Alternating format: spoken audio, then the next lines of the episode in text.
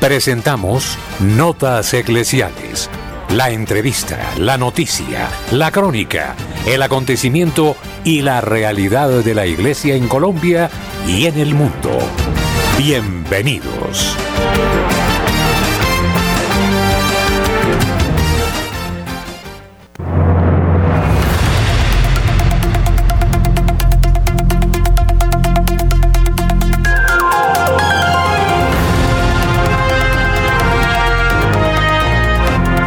Amables de Radio María, buenos días. Presentamos a continuación la actualidad de la noticia y los hechos de interés en la Iglesia Católica. Les estamos saludando Camilo Ricaurte, Luis Fernando López, su servidor, el Padre Germán Acosta.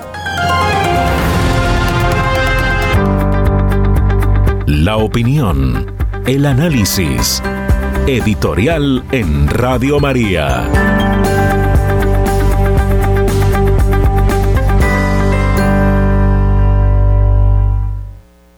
Los conceptos de teoría y práctica necesitan un análisis de fondo. Se dice que lo importante es la práctica y no la teoría, pero en realidad no puede existir una práctica sin una teoría anterior. La teoría significa el planteamiento de los principios que rigen un comportamiento o que demuestran la existencia de una ley de aplicación universal. La teoría pretende siempre la verdad y la práctica traduce la teoría en acción, en realidad. Hace que la teoría sea transitiva, eficaz o menos. Lo cierto es que las teorías pueden ser equívocas pueden contener ambigüedades, dualismos, y la práctica resulta siempre nociva. La teoría y la práctica se requieren la una a la otra. Para que la teoría sea cierta, la práctica debe ser eficaz, debe ser bondadosa, debe concurrir al bien. Esta dialéctica, diríamos, entre la teoría y la práctica en el mundo es hoy una lucha de poderes. Algunos pretenden demostrar que aunque la teoría sea falsa, la teoría es capaz de someter a la práctica. El principio del Evangelio es muy claro, por los frutos los conoceréis. No basta la palabra, no basta la teoría, la teoría se demuestra y se demuestra en la bondad de los actos humanos que concurren al bien, a la verdad, a la auténtica libertad del hombre. No obstante, la teoría puede ser mentirosa. Y existen eh, ideólogos que saben que la teoría es mentirosa.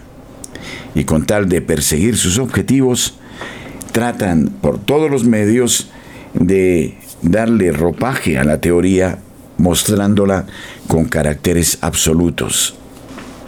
Si bien algunos tratan de decir que no existe la verdad, que la verdad es poliédrica, que la verdad tiene muchas caras, que la verdad depende de los estados de ánimo de las personas, no obstante, el teórico, cuando se da cuenta que no obedece a la verdad, aunque pretenda mm, demostrarla como tal, acude a la violencia, acude al engaño, acude a los reflectores, al plató, a los medios de comunicación social.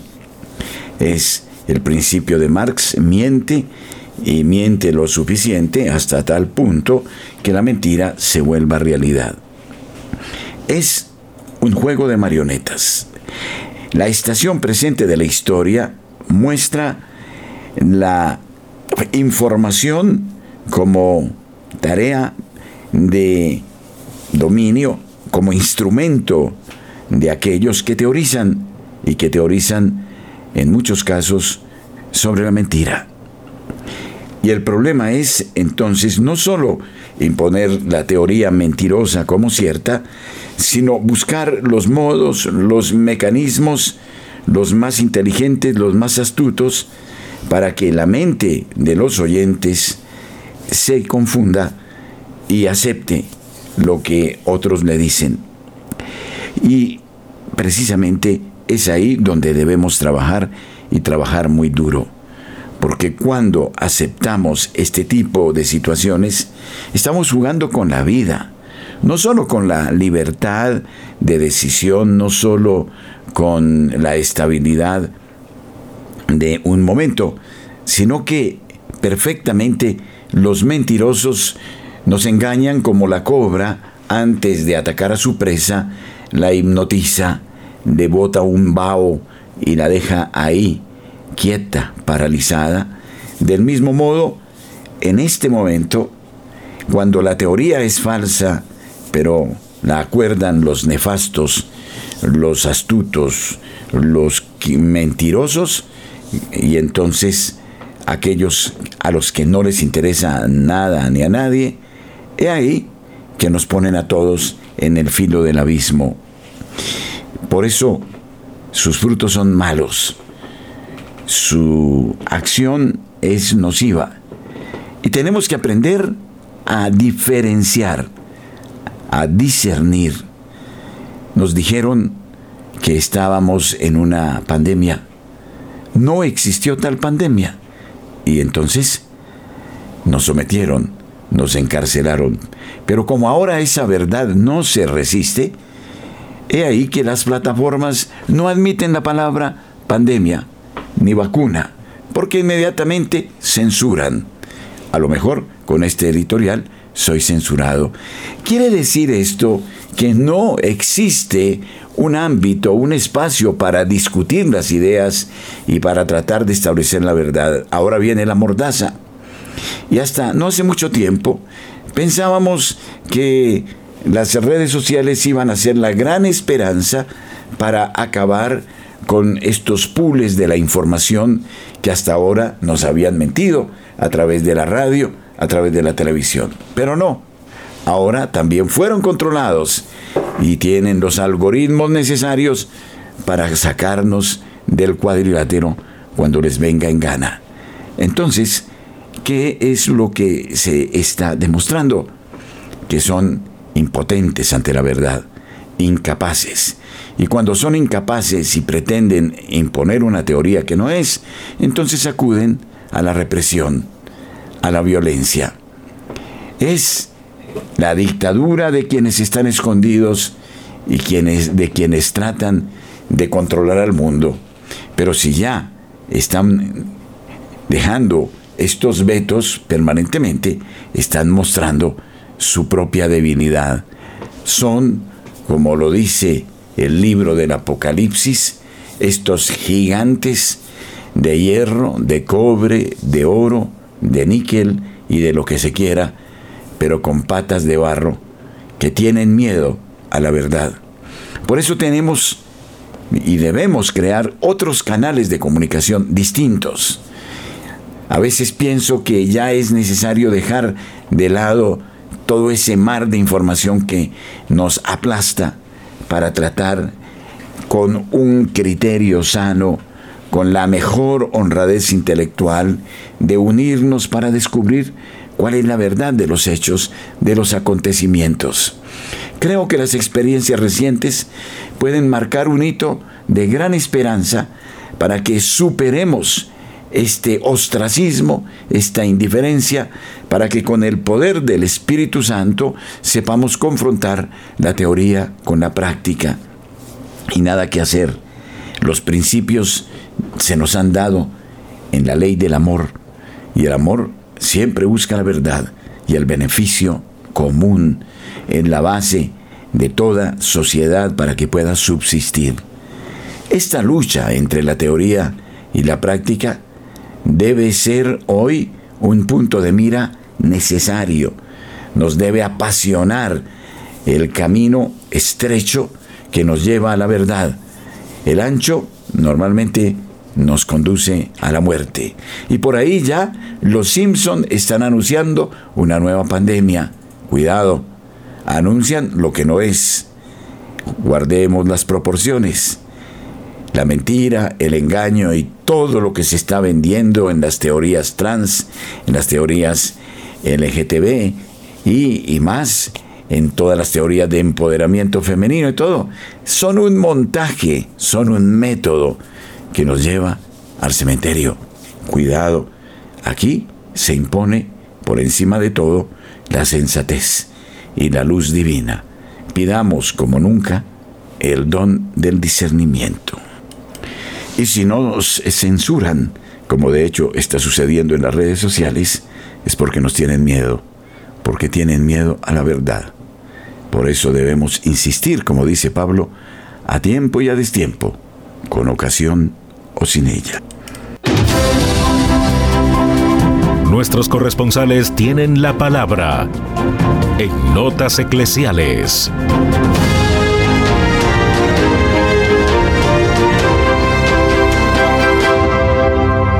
A las 8 de la mañana 14 minutos iniciamos esta ronda informativa por el país. Iniciamos en la ciudad de Barranquilla con Julio Giraldo. Julio, buenos días. Muy buenos días a toda la amable audiencia de Radio María en Colombia y el exterior. Saludo muy pero muy especial para la mesa de trabajo. Y esto es lo que hoy hace noticia en Barranquilla y la costa norte colombiana. Hoy y mañana son los días escogidos por los políticos barranquilleros para inscribir sus candidaturas como alcaldes, gobernadores, diputados. Y hay una gran expectativa porque teniendo todavía algunos días de tiempo para esto han escogido hoy y mañana con el fin de armar su shop mantener las expectativas y lograr que se vaya creando una ola que los lleve a las aspiraciones de estos políticos. Ya en Barranquilla se tiene muy claro quiénes son los candidatos que resultarán victoriosos en las elecciones de octubre.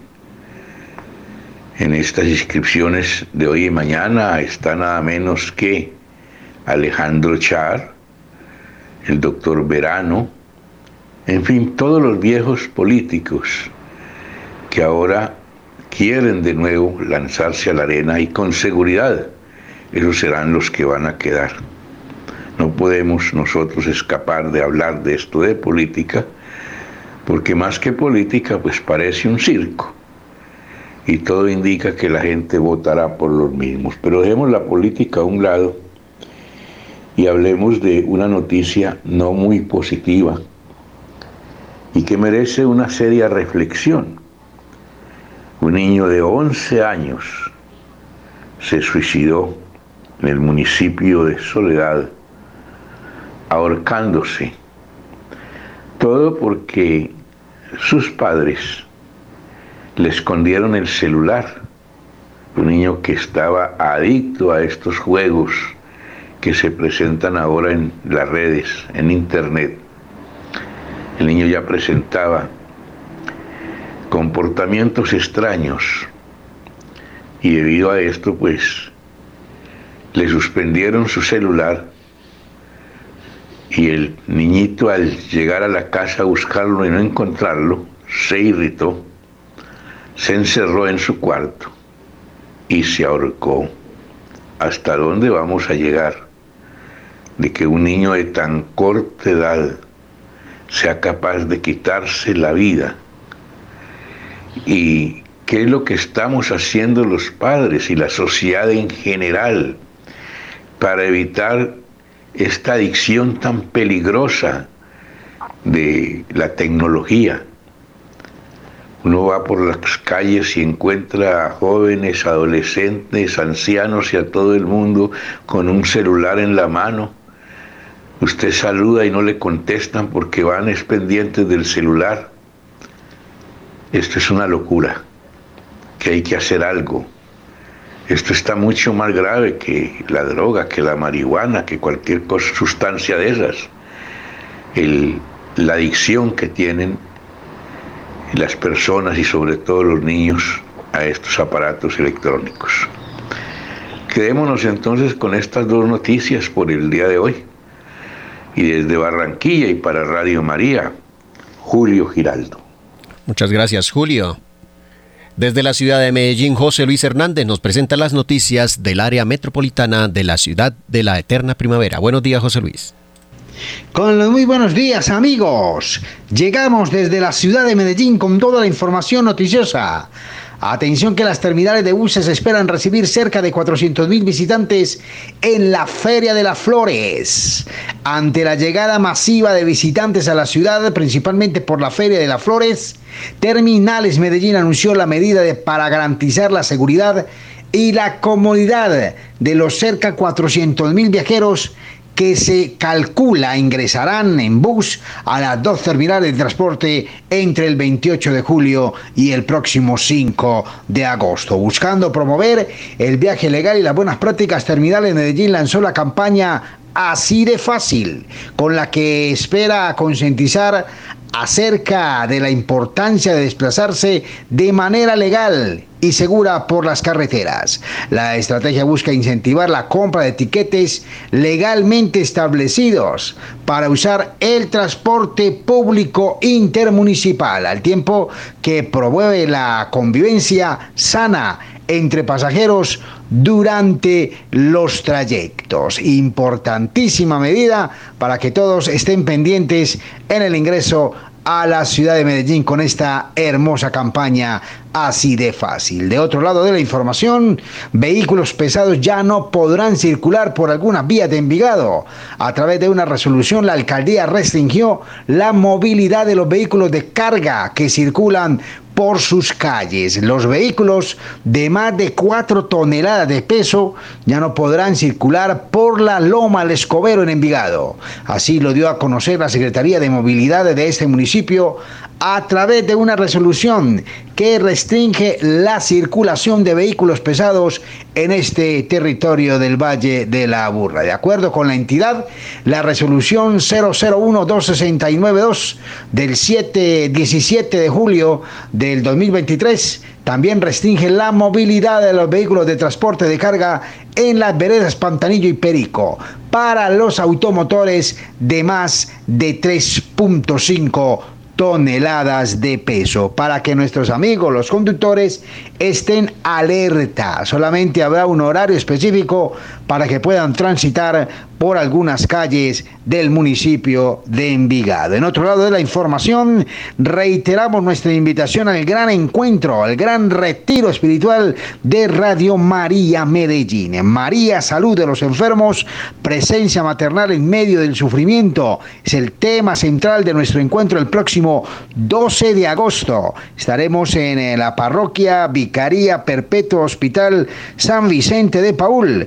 El lugar designado para este gran encuentro de 8 de la mañana a 1 de la tarde. Mayores informes 604-557-9589 y el 313-591-3497. Eh, Entrada totalmente gratuita. Anoten los teléfonos y tengan más información sobre este gran encuentro espiritual en la ciudad de Medellín. Amigos, ha sido toda la información desde la Bella Villa. Informó su corresponsal José Luis Hernández. Un buen día para todos. Muchas gracias, José Luis. Saludamos a Carlos Alberto Barrios de Misión Fátima, Colombia, quien nos presenta el informe de la peregrinación de la Virgen de Fátima en la ciudad de Bogotá. Buenos días, Carlos. Un gusto saludar a todos los oyentes de Radio María en Notas Eclesiales. Este es un informe de Misión Fátima Colombia respecto a la peregrinación oficial de Nuestra Señora de Fátima, Venida del Santuario, en su imagen número 12 que está recorriendo la Arquidiócesis de Bogotá. El turno el día de ayer fue para la Vicaría de San Pablo en la parroquia Nuestra Señora de la Esperanza. En horas de la mañana la recibió el padre Pedro Prado, muy emocionado llorando por ver la imagen y al tomar entre sus manos las reliquias de segundo grado, las reliquias fúnebres de los pastorcitos Santa Jacinta y San Francisco, y también la reliquia de San Arnulfo Romero, arzobispo de San Salvador, mártir. En horas de la tarde, la Eucaristía fue presidida por el señor vicario Monseñor Alejandro Díaz García, una emotiva homilía, una celebración hermosísima, arreglos florales como siempre para Nuestra Señora. El día de hoy, jueves, estará Nuestra Señora en el Instituto Julio María Matobelle, al sur de la capital, entre las 9 y las 4 de la tarde. En horas de la tarde, entre las 5 y las 8 de la noche, estará en la parroquia San Gabriel Arcángel, al sur de la ciudad, en Ciudad Jardín Sur. Allí tendrán actos de oración, de alabanza y de adoración al Santísimo. Continuamos emocionados todavía con la especialísima consagración del país. Fue un acto de consagración, un acto de arrepentimiento, perdón, reconciliación y reparación a Dios Padre por las transgresiones que han ocurrido en nuestro país y dejando en manos de nuestro Señor de la Santísima Virgen María y de San José los destinos de nuestra patria. Los invitamos a seguir la peregrinación oficial, los datos oficiales de la peregrinación en nuestra página de www.radiomariacol.org o en la página de Misión Fátima Colombia, así como suena www.misionfatimacolombia.com o en Misión Fátima en el Facebook. Dios los bendiga. Este es un informe de Carlos Alberto Barrios, Misión Fátima para Radio María. Muchas gracias, Carlos. Nos trasladamos ahora a la ciudad de Cali. Marta Borrero con las noticias. Marta, buenos días. Hola, muy buenos días. Quedaron los que son en la puja por la alcaldía de Cali. Hoy se inscriben a la gobernación del Valle del Cauca Dilian Francisca Toro y el empresario Tulio Gómez.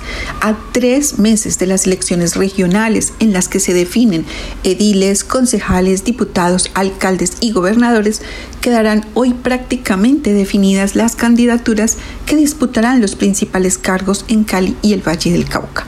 El primero en madrugarle a la inscripción como candidato a la alcaldía fue el empresario y concejal Roberto Ortiz, quien oficializó su aspiración ante la registraduría el pasado martes con cerca de 200.000 firmas representando el movimiento ciudadano Firmes con Cali. Otra aspiración fue la de Diana Rojas, quien figura también entre los opcionados para tomar las riendas de la ciudad a partir del 1 de enero de 2024. Dice Diana Rojas, represento a la gente que confió y firmó por el sueño de una Cali caleñísima, aseguró Diana Rojas, previo a la entrega de las más de 165 mil firmas con las que avaló su candidatura ante la Registraduría Nacional. Y Eder Alejandro Eder oficializa hoy jueves su candidatura. Para la mañana de hoy jueves está previsto que el otro aspirante fuerte a ser el próximo alcalde de Los Caleños, Alejandro Eder, realice la inscripción de su candidatura en la sede de la registraduría de Cali. Entre tanto, el exdirector de la Agencia Colombiana para la Reintegración recibió el respaldo oficial a su candidatura de importantes sectores de los partidos conservador y cambio radical, cuyos dirigentes consideraron que Eder es, comillas, la mejor opción y el único capaz de liderar a Cali en el difícil momento que atraviesa la ciudad. La inscripción de Alejandro Eder está prevista para hoy jueves 27 de julio a las 9 de la mañana a través del movimiento ciudadano Revivamos Cali y la cita será en el Coliseo de Hockey de las canchas panamericanas. Se mueve la cosa política, oremos, no nos cansemos de orar. Nuestra misión, nuestro trabajo es orar insistentemente al Santo Espíritu de Dios, a la Inmaculada y siempre Virgen María, a San José, a nuestro Dios Todopoderoso, para que nos permita elegir a conciencia la persona que necesitamos en, nuestras, en nuestros territorios en estos momentos. Soy Marta Borrero, desde Santiago de Cali para las notas eclesiales de la Radio María.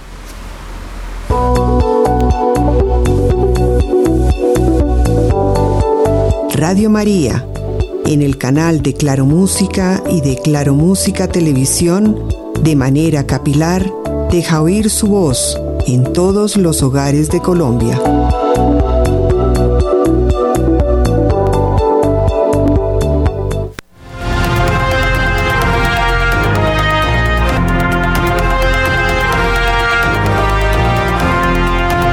Mientras el Vaticano intenta establecer diálogo con la China, la China dice que sí, pero al mejor estilo, al estilo comunista, con la mentira, con el engaño, hace lo que le viene en gana, desprecia la fe. Xi Jinping el año pasado pasó por Roma, saludó a todo el mundo y menos al Papa, con el que dice que estableció pactos secretos de concordia, ahora le impone un obispo, lo nombra Xi Jinping, el nuevo papa del comunismo, y todavía sigue el Vaticano insistiendo. Marinelis eh, Tremamuno, eh, hablando de diplomacia, muestra al Vaticano y China que intentan una normalización.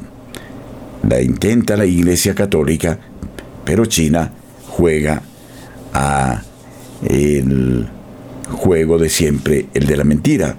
No obstante, el cardenal Supi irá a China para mediar sobre la guerra en Ucrania, pero para el futuro se están haciendo planes para la apertura de una oficina de enlace permanente de la Santa Sede en China, un camino para intentar normalizar las relaciones en detrimento de Taiwán y de tantos católicos que viven en las catacumbas y a los que sistemáticamente persigue Xi Jinping. La noticia del momento en los medios que siguen la información vaticana es el próximo viaje del cardenal Mateo María Zuppi a Pekín.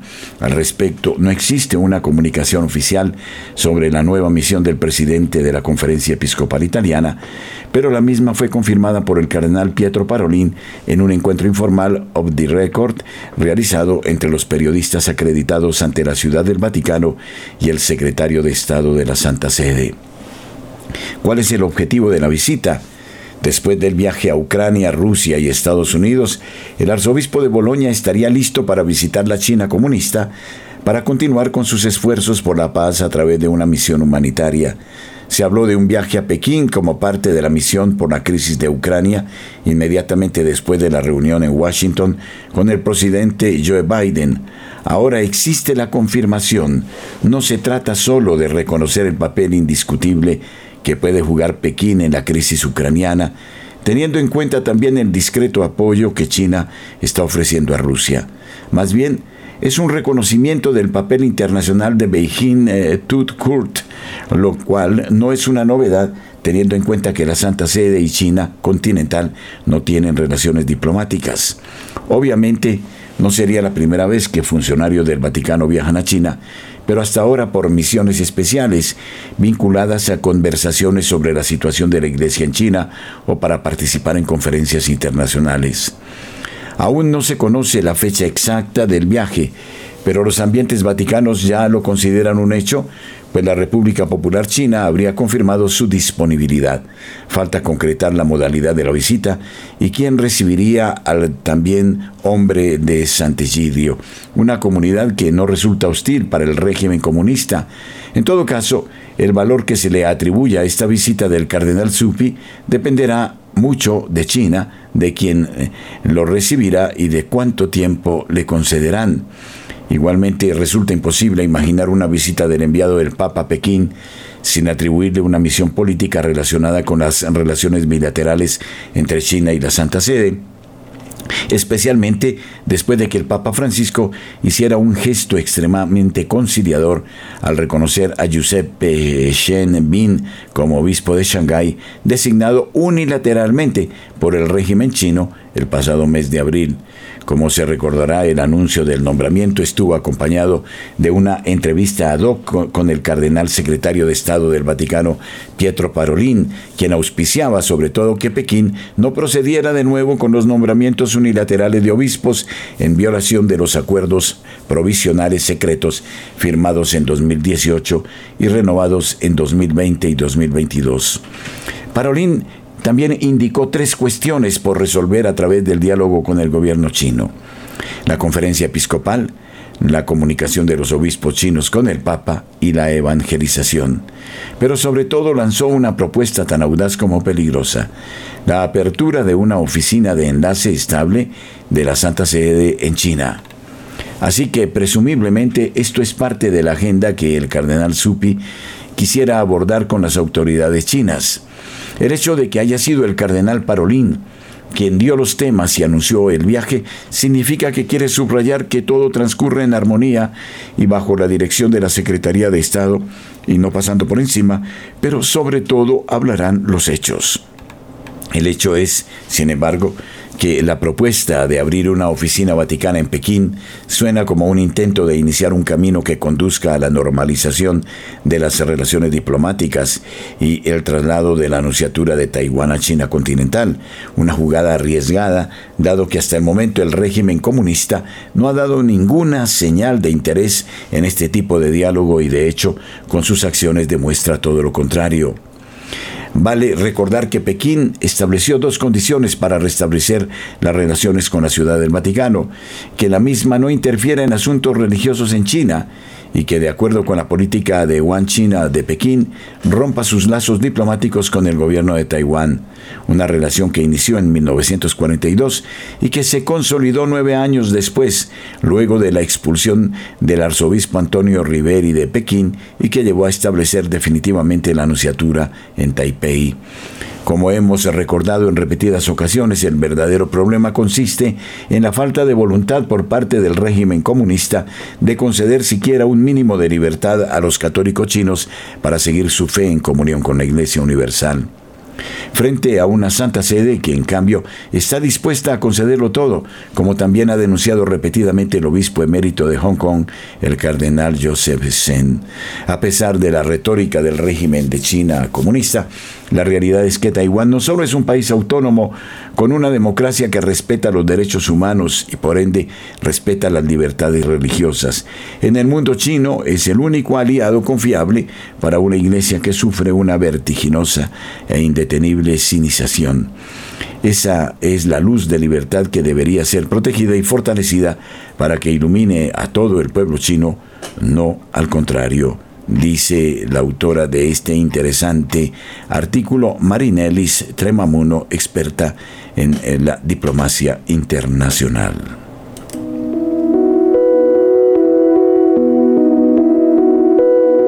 Somos Radio, somos Radio María. Es una voz católica en su casa en la internet www.radiomariacol.org.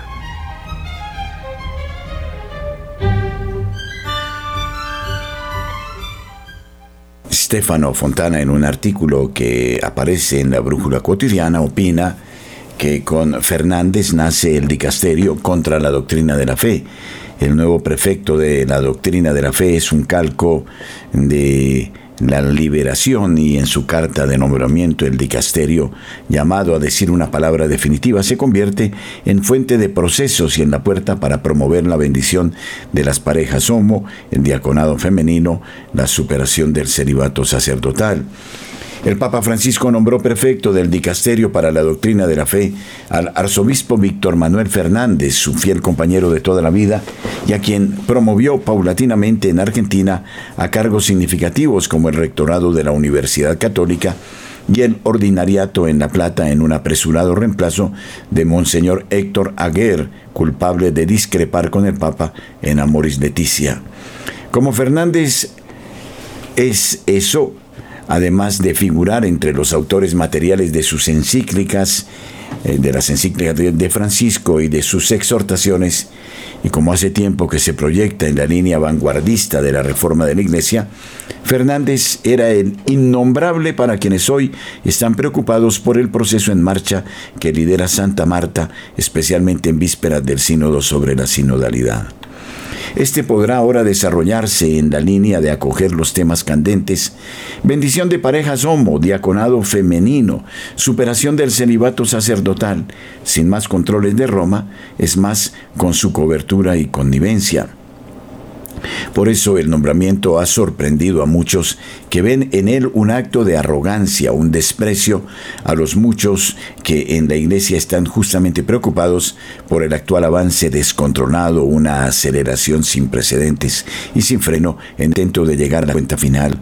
Un nombramiento destinado a acentuar el conflicto en la iglesia, forzando al otro bando a una resistencia más dura.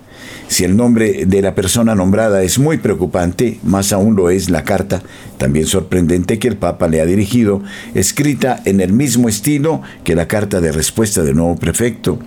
El lenguaje utilizado es perfectamente el mismo, hasta el punto de que algunos malintencionados han especulado con la posibilidad de que Fernández haya sido ghostwriter también en esta ocasión, escribiendo él mismo ambas cartas.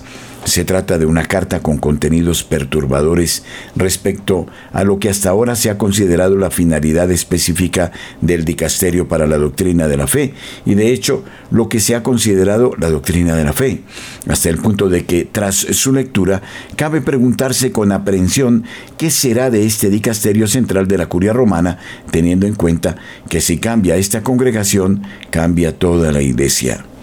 El Dicasterio para la Doctrina de la Fe no es un centro cultural, no anima la investigación teológica, no provoca el debate y no inicia procesos de confrontación. Más bien hay que decir lo contrario. La congregación dice la última palabra y cierra en ese punto la investigación, el debate y el proceso. En la instrucción Donum Veritatis sobre la función eclesial del teólogo de la misma congregación dirigida entonces por Ratzinger, se explica bien en el número 14 cómo el magisterio tiene un carácter definitivo para proteger al pueblo de Dios de desviaciones y desconciertos y garantizarle la posibilidad objetiva de profesar sin error la fe auténtica. El dicasterio está al servicio de esta necesidad de lo definitivo. Interviene para esclarecer la verdad cuando surgen dudas peligrosas o incluso cuando se niega, lo hace de manera afirmativa, pero indirectamente también de manera negativa, condenando el error. En su carta a Fernández, en cambio, se dice que se debe alentar el carisma de los teólogos y su empeño en la investigación teológica, siempre que no se conformen con una teología de escritorio, una lógica fría y dura que pretende dominarlo todo. Aquí se desmonta el significado del término doctrina y por tanto cambia la tarea de la congregación con una imagen tan confusa como la teología de escritorio y con el forzamiento instrumental de la lógica fría y dura se echa por tierra la visión correcta y tradicional de la doctrina, entendida ahora como investigación en un contexto procedimental. El nuevo prefecto, por tanto, tendrá que velar no por la no siempre equilibrada creatividad de los teólogos para reconducirlos a su genuina vocación eclesial, sino por la evaluación de la congregación que ya no tendrá que ser doctrinal, fría y dura en lenguaje bergollano, sino posibilista y abierta. Es fácil imaginar lo que esto significa para los temas candentes que están hoy sobre la mesa y que se volverán muy candentes con el sínodo. Esta labor de animación, según la carta de Francisco, tendrá que hacerse en un clima de pluralismo tanto filosófico como teológico. La Iglesia necesita crecer en su interpretación de la palabra revelada y en su comprensión de la verdad, sin que esto implique imponer un único modo de expresarla.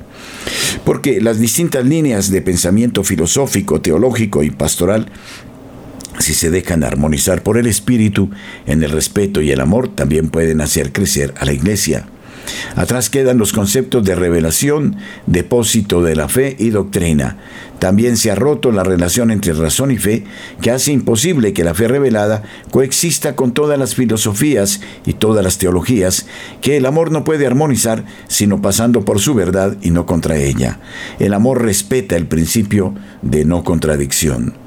La carta también contiene un golpe bajo contra la conducta del dicasterio durante pontificados anteriores. El dicasterio que presidirás en, otras épocas llegó a utilizar métodos inmorales. Fueron tiempos donde más que promover el saber teológico, se perseguían posibles errores doctrinales. Lo que espero de vos es sin duda algo muy diferente. La astucia de la frase en otras épocas no oculta que la crítica se dirige al pasado reciente y especialmente a la larga era de Ratzinger al frente de la doctrina de la fe. Incluso dejando de lado a la persona nombrada, esta carta es suficiente para causar una gran preocupación sobre el futuro de este dicasterio. Probablemente será un dicasterio para la doctrina de la fe, con poco interés en la doctrina o incluso opuesta a ella entenderá su papel como promotor del diálogo teológico, pero sin ejercer ninguna forma de control y garantía doctrinal. Se concebirá a sí mismo como el motor de un proceso y no como el dicasterio que garantiza la meta del camino. Será pluralista y acogerá todas las filosofías y teologías. Será todo esto y quizás más. Que no se piense, sin embargo, que dejará de ser dogmático o que no será inflexible, pero al revés. Lo será pero de un dogmatismo sin verdad y centrado en la praxis. Quienes no se ajusten a las nuevas prácticas serán condenados y perseguidos, e incluso la mera resistencia se convertirá en una acusación. ¿Crees saber qué es Dios? ¿Crees saber cómo es Dios? No es nada de lo que te imaginas, nada de lo que abraza tu pensamiento. San Agustín. Nuestro correo info.col arroba radiomaria.org Radio María de Colombia en la Internet.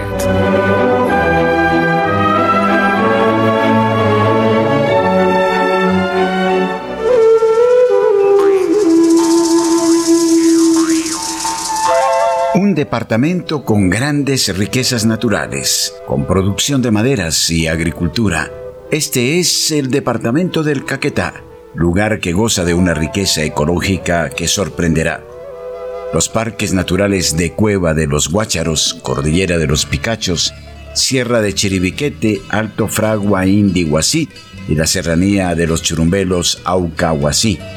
Y en Caquetá, Radio María, en su canal de audio en el sistema de televisión de Claro. Saludos, Departamento del Caquetá. Que digan tantas cosas de mi tierra caqueteña, en esa tierra nací y en ella quiero morir. Ahí comenzó el futuro de una generación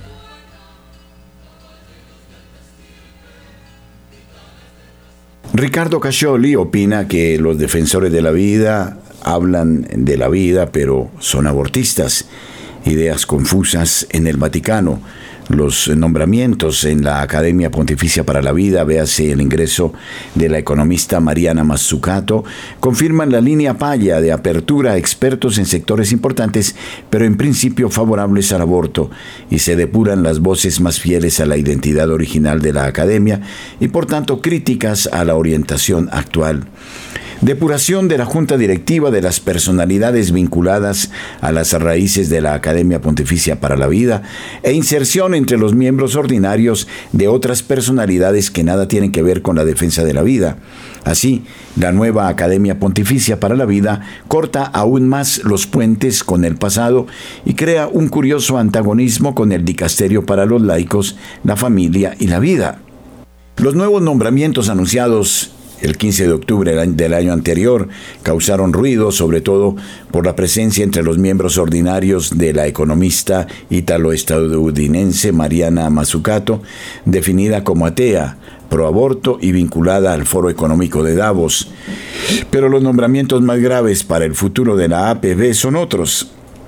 Cierto, el escándalo por el nombramiento de Mazzucato es comprensible dado el currículum de la economista, pero desde que Monseñor Vincenzo Paya asumió la dirección de la PAP, ser contrario al aborto, la anticoncepción, a la fecundación artificial, a la eutanasia, ya no es un requisito para sentarse en el organismo creado por Juan Pablo II para defender la vida. Si bien en esta nueva concepción la defensa de la vida ha ampliado los confines para abrazar ahora todo lo que tiene que ver con la vida humana, desde las migraciones hasta la defensa del medio ambiente, prácticamente ha desaparecido el vínculo profundo que existe entre la defensa de la vida desde la concepción hasta la muerte natural y el respeto a la dignidad humana en todas las demás circunstancias de la vida. De esta manera, se hace posible el nombramiento de personalidades pro aborto en nombre de su competencia en algunos sectores específicos. Los primeros nombramientos de la gestión Paya, realizados en 2017, ya habían suscitado fuertes reacciones. Ahora con el nombramiento de Matsukato, seguimos por el mismo camino. En este caso tenemos a una economista de renombre internacional que además fue asesora en economía del entonces primer ministro Giuseppe Conte, muy cercana al presidente del Foro Económico de Davos, World Economic Forum. Por tanto, teórica del Gran Reset, al igual que de la transición ecológica en un tuit reciente pedía un bloqueo climático. En sus libros y ensayos defiende con fuerza la necesidad de un Estado empresarial.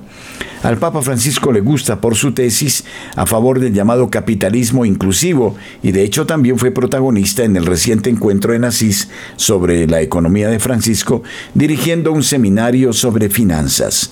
Pero lleva tiempo circulando en el medio católico, tanto que también fue invitada al de Rimini en 2020. Por lo tanto, no es una sorpresa, dados los precedentes de otros gurús laicos y ateos que dictan la ley en el Vaticano, que a un cierto punto Matsukato también fue enfilada en algún organismo dependiente de la Santa Sede. Pero, ¿por qué exactamente en la APB? ¿Qué tiene que ver una economista y los discursos sobre el capitalismo con los temas relacionados con la vida? Matsukato también está entre los colaboradores de la Agenda 2030 de las Naciones Unidas para el Desarrollo Sostenible y Monseñor Paya evidentemente cree que sus principios sobre la economía inclusiva sean útiles en la perspectiva de señalar el camino para una redistribución de los recursos sanitarios a favor de los países pobres. Sin embargo, queda la pregunta, ¿cómo es posible pensar que el derecho al aborto, un tuit de Matsukato, rechazaba la decisión de la Corte Suprema de Estados Unidos que revocó Roe versus Wade, sean compatibles con políticas para la vida en sectores específicos, incluida la salud?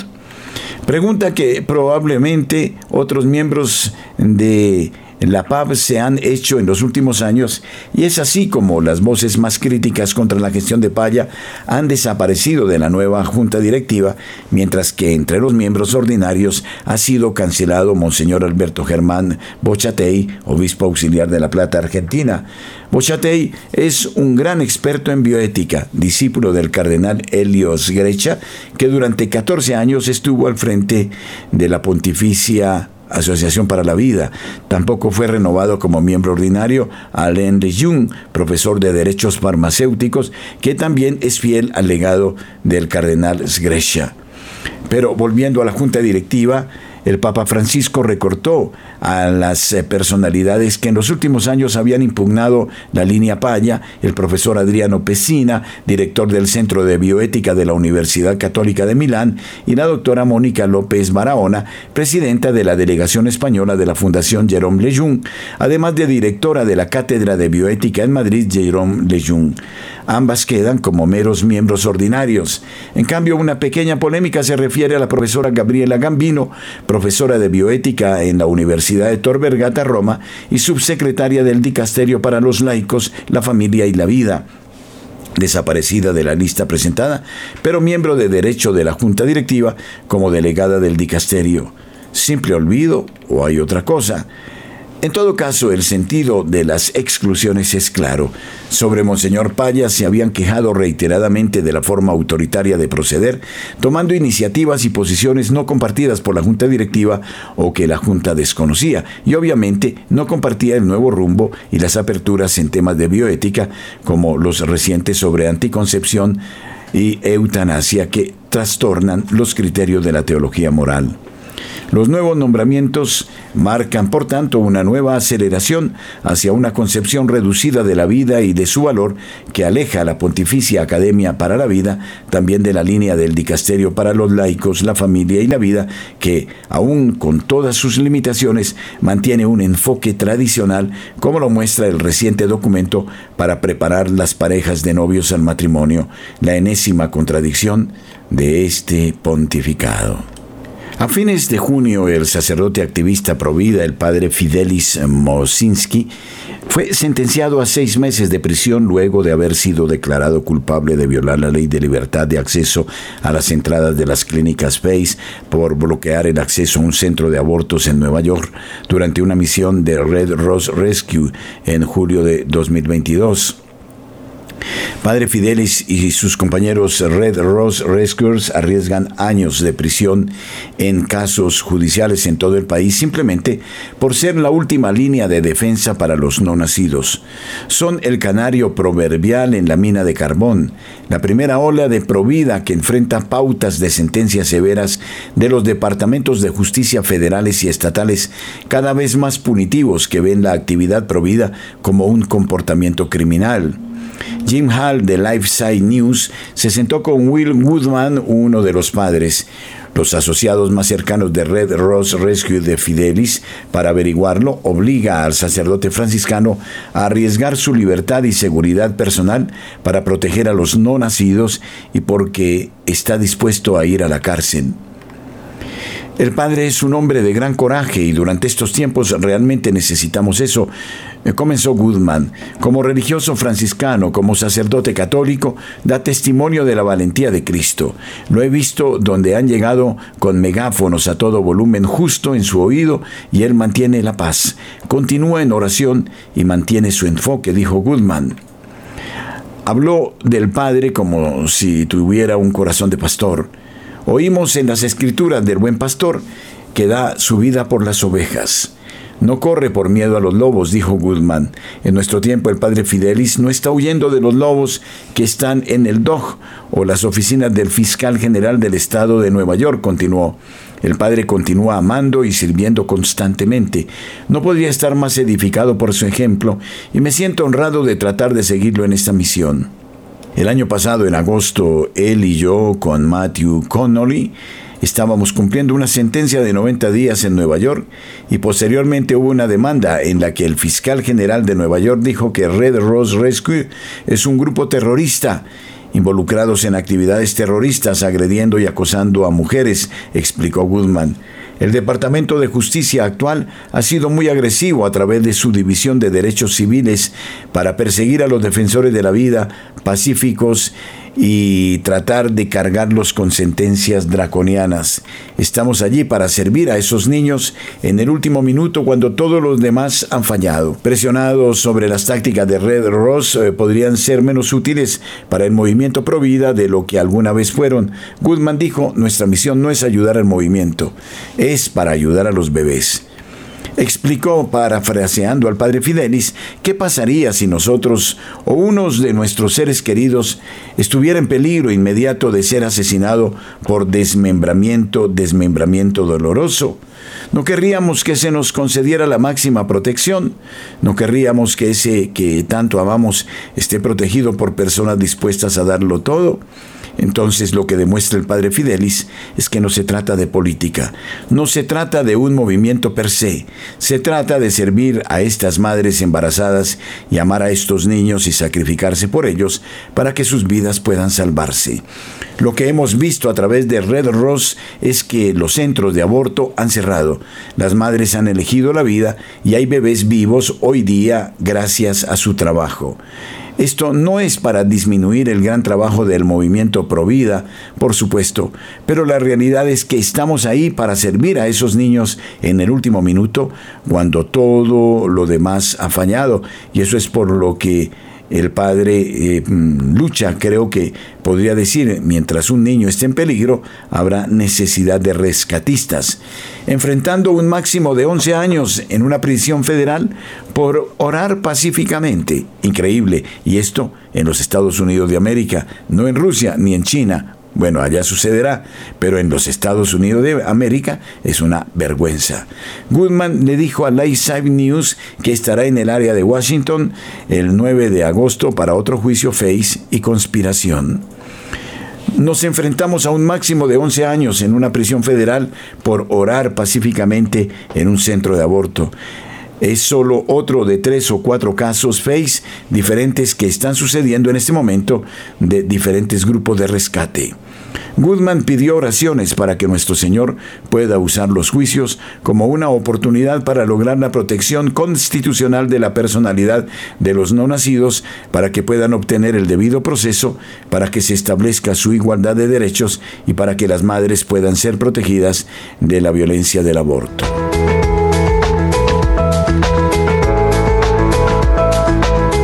Todas las horas, en Colombia, Radio María es su compañía.